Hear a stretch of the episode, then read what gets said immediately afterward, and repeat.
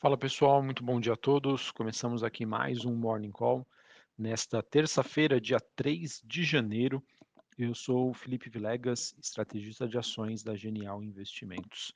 Bom, pessoal, o dia começa com uma carinha um pouco mais positiva, é, olhando aqui para as principais bolsas globais, os ativos de risco, muitas bolsas voltando aí dos feriados, das festividades de final de ano, mas algumas bolsas ainda fechadas. Tá? Então, hoje, hoje a gente tem um dia é, marcado pela alta das bolsas globais, é, fortalecimento do dólar, é, até que me surpreendendo, é, fechamento da curva de juros nos Estados Unidos e olhando para o desempenho das commodities, um dia positivo para as commodities metálicas e um dia negativo aí para o petróleo. Beleza? Então, é, passar aqui as informações para vocês e já vou adiantando que eu acredito que algumas das justificativas de movimentações que nós temos hoje para alguns ativos, eu acredito que seja mais uma questão técnica do que mudança de fundamento ou que esse ativo esteja é, sendo influenciado por alguma mudança, por alguma notícia, beleza? Então, como eu já disse anteriormente, hoje temos um dia é, relativamente aí positivo, tivemos uh, de ontem para hoje pouquíssimas novidades e nenhuma mudança aí no cenário global. Acho que o mercado segue ainda uh, acompanhando né, uh, e fazendo ali as suas apostas eh, de olho na expectativa de desinflação no mundo, eh, olhando para o ambiente e, eh, de condições financeiras, se a gente vai ter uma situação mais apertada ou não, como isso vai impactar nas principais economias globais, teremos recessão ou não, teremos um pouso suave nos Estados Unidos e, obviamente, que também acompanhando o noticiário envolvendo a guerra na Ucrânia e a reabertura da economia chinesa. Falando de reabertura da economia chinesa, a gente teve é, nesta madrugada na China a divulgação do PMI de dezembro, que teve uma queda confirmando um momento aí bastante frágil para a China e obviamente que por conta desse indicador mais fraco, o mercado começou a especular que vai existir aí é, uma nova rodada de estímulos por parte do governo chinês. E esse, essa, esse sentimento combinado com os indicadores de alta frequência é, na China, mostrando aí dados sobre a utilização do metrô por lá, mostrando já um gradual aumento na mobilidade social, é, fazem com que é, os investidores realmente acreditem que esse processo né, de maior crescimento econômico, é, de que o pior poderia estar ficando para trás em relação à pandemia da Covid-19 na China, que está alimentando esse sentimento positivo. Não por menos, né, a gente teve, olhando para as bolsas asiáticas, a bolsa de Xangai na China subindo 0,88, bolsa de Hong Kong subindo 1,84, bolsa japonesa não teve abertura por conta da, do feriado por lá. Isso está influenciando positivamente as commodities, cobre subindo 0,69, níquel subindo mais de 3%, e olhando para o minério de ferro, ele fechou ali com uma leve alta, tá? não teve, tivemos uma movimentação muito significativa.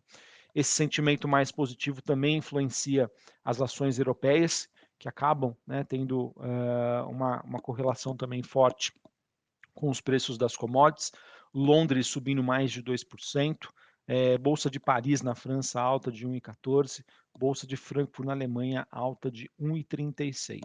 Uma outra questão também que eu vejo que influencia a Europa, pessoal, é que a gente teve recentemente a divulgação, a divulgação da, de dados da inflação na, na Alemanha, que apresentou uma forte queda no mês de dezembro, é, a gente vem acompanhando uma certa melhora dos indicadores de curto prazo é, envolvendo aí a zona do euro, mesmo com o Banco Central Europeu mantendo aí o discurso mais duro. Mas acho que isso faz parte, dado que, apesar desse sentimento de melhora, é, a gente ainda encontra os índices de inflação na Europa em níveis bastante elevados. Também é, acho que está fazendo a diferença o fato de nós não estarmos convivendo na Europa com um inverno muito rigoroso, e isso está fazendo com que os preços do gás natural passassem por um movimento de correção, de queda. É, e eu vejo que, obviamente, né, com preço de energia mais barata, isso acaba influenciando positivamente nas expectativas de inflação por lá. Beleza? Então, é, essas são as movimentações que nós temos aí, China e Europa. Olhando para os futuros norte-americanos, S&P futuro subindo 0,89, Dow Jones subindo 0,84 e a Nasdaq subindo mais de 1%. O VIX, aquele índice do medo, é, tem uma alta forte hoje, mas acredito que seja mais uma questão de correção aí por parte do mercado. VIX subindo é, a 5,40, a 22,84, um patamar relativamente aí tranquilo. E a grande dúvida que eu vejo hoje é, está relacionada à cotação do dólar, o DXY, o dólar contra uma cesta de moedas. Dólar que tem uma alta hoje de 1,16, 104,72 pontos, mas eu consigo dizer, pessoal, que pode ser uma, um movimento técnico, uma correção aí frente ao mercado que estava fechado nos últimos dias.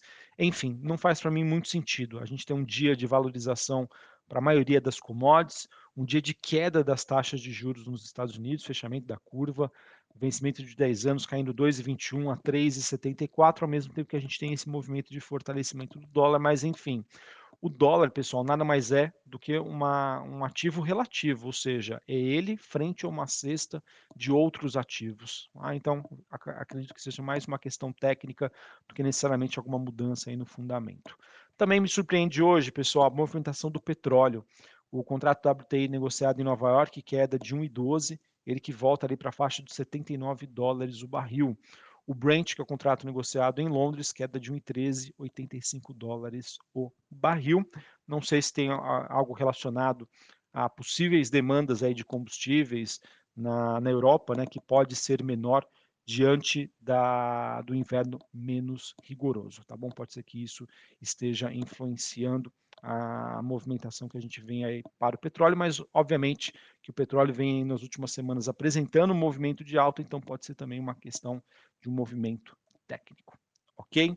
Assim, pessoal, terminamos o noticiário internacional e eu queria focar aqui com vocês agora um pouquinho mais sobre o noticiário interno e as movimentações que a gente vem acompanhando aqui para a Bolsa Brasileira, é, em que nós tivemos uma segunda-feira de uma forte reação negativa nos mercados locais, é, o Ibovespa fechando ontem com uma queda superior a 3%, obviamente que repercutindo né, os discursos né, que foram feitos pelo atual presidente Lula e também pelos ministros é, que foram indicados para compor aí cargos importantes é, envolvendo aí os ministérios aqui no Brasil. Então hoje a gente tem né, mais repercussões sobre essa posse dos ministros, é, a ala política do governo né, querendo estender ainda mais a desoneração da gasolina para seis meses ou até mesmo um ano, e a gente tem aí o atual ministro da Fazenda, o Fernando Haddad, dizendo que a princípio seria contra é, este, eh, essa sinalização, este movimento. Então, pessoal, só para explicar para vocês, a gente acaba tendo hoje, olhando para o mercado brasileiro, um forte ruído, um mercado realmente bastante temeroso, com receios né, de tudo que tem sido é, dito né, pelo, pelo governo eleito, né, pelo Lula, pelos seus ministros, que envolvem, né, no caso, é, a extensão por mais 60 dias, né, como eu já disse anteriormente, isso poderia ser prorrogado para seis meses a um ano em relação à desoneração aí dos, do, dos subsídios para os combustíveis. Isso é perda de arrecadação, ao mesmo tempo que a gente não tem ainda é, um sentimento sobre como o governo vai equalizar as contas públicas. Tá? Então, isso acho que é um, é um, ponto interessante, é um ponto importante que a gente tem que acompanhar envolvendo o risco fiscal. É, isso, obviamente, que prejudicou ontem, fez com que a gente tivesse uma abertura da curva de juros, isso acabou sendo bastante negativo para as uh, empresas ligadas à economia doméstica.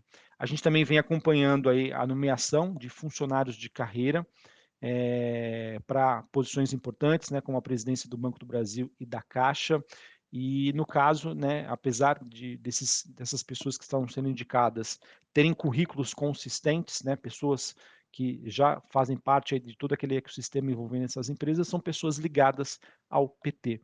É, então, existe já uma expectativa de que vai existir uma expansão do crédito, né, uma, uma maior competição. Não se sabe se a gente vai ter um movimento saudável ou não. Olhando para o passado, é, isso sempre que foi feito acabou não dando certo e isso acaba sendo então tendo uma repercussão negativa.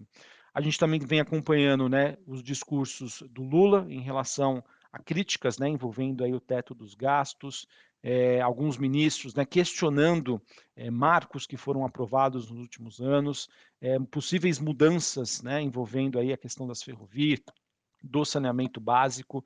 Então, tudo isso gera um sentimento negativo né, de que as regras podem mudar.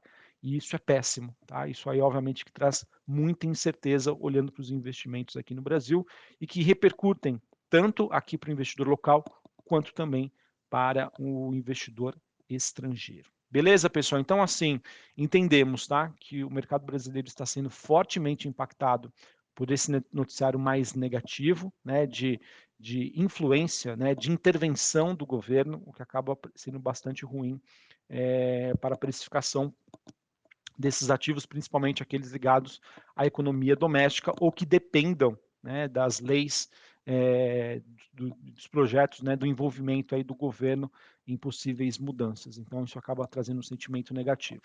Entendemos que as ações brasileiras estão baratas, tá, em níveis bem atrativos de preço, mas até o momento não temos aí nenhum trigger positivo que possa aí, justificar para a gente um movimento de recuperação, a não ser, claro, né, as das empresas exportadoras que vão ser influenciadas hoje por esse sentimento mais positivo envolvendo a China. Beleza? Só para encerrar aqui com vocês, falando sobre o noticiário corporativo, a gente teve a Oi propondo aí aos credores é, a tomada de um novo empréstimo no montante de um bilhão de, de dólares, é, com o objetivo de ajudar na liquidez da companhia. Ela quem encerrou recentemente seu processo de recuperação judicial, mas permanece numa situação financeira bastante apertada. Se esse processo, se esse movimento for para frente, acredito que possa ser bastante positivo para a cotação aí da empresa. A Oi também sinalizou que prevê uma retomada da geração de caixa a partir de 2024, é, esse, esse número né, que poderia chegar a, a 1,8 bilhão em 2026 e 3,3 bilhões de reais no final de 2031. É, então vamos acompanhar aí para ver se esse processo realmente se desenvolve. E, por fim, a gente teve o, BNDES aprovando um financiamento de 686 milhões de reais para a operadora aí ferroviária rumo esses recursos que financiarão investimentos em eficiência e segurança operacional da malha ferroviária que é operada pela empresa em São Paulo e também no Mato Grosso, ok? Bom, pessoal, então acho que era isso que eu tinha para passar para vocês. A gente começa aí com um dia mais animado, mais positivo é, as principais bolsas globais aí voltando de feriado, por enquanto, né, com um clima um pouco mais otimista, mas vamos ver, né, pode ser simplesmente uma correção técnica. É, China está fazendo a diferença, dados de inflação na Europa também fazendo a diferença hoje, ou seja, ambiente lá fora mais construtivo, porém aqui internamente a gente ainda segue com um noticiário bastante desafiador, ruim aí para o sentimento do mercado em relação à questão fiscal brasileira, que acaba prejudicando bastante as empresas ligadas à economia doméstica. Um abraço a todos, uma ótima terça-feira para vocês e até mais. Valeu.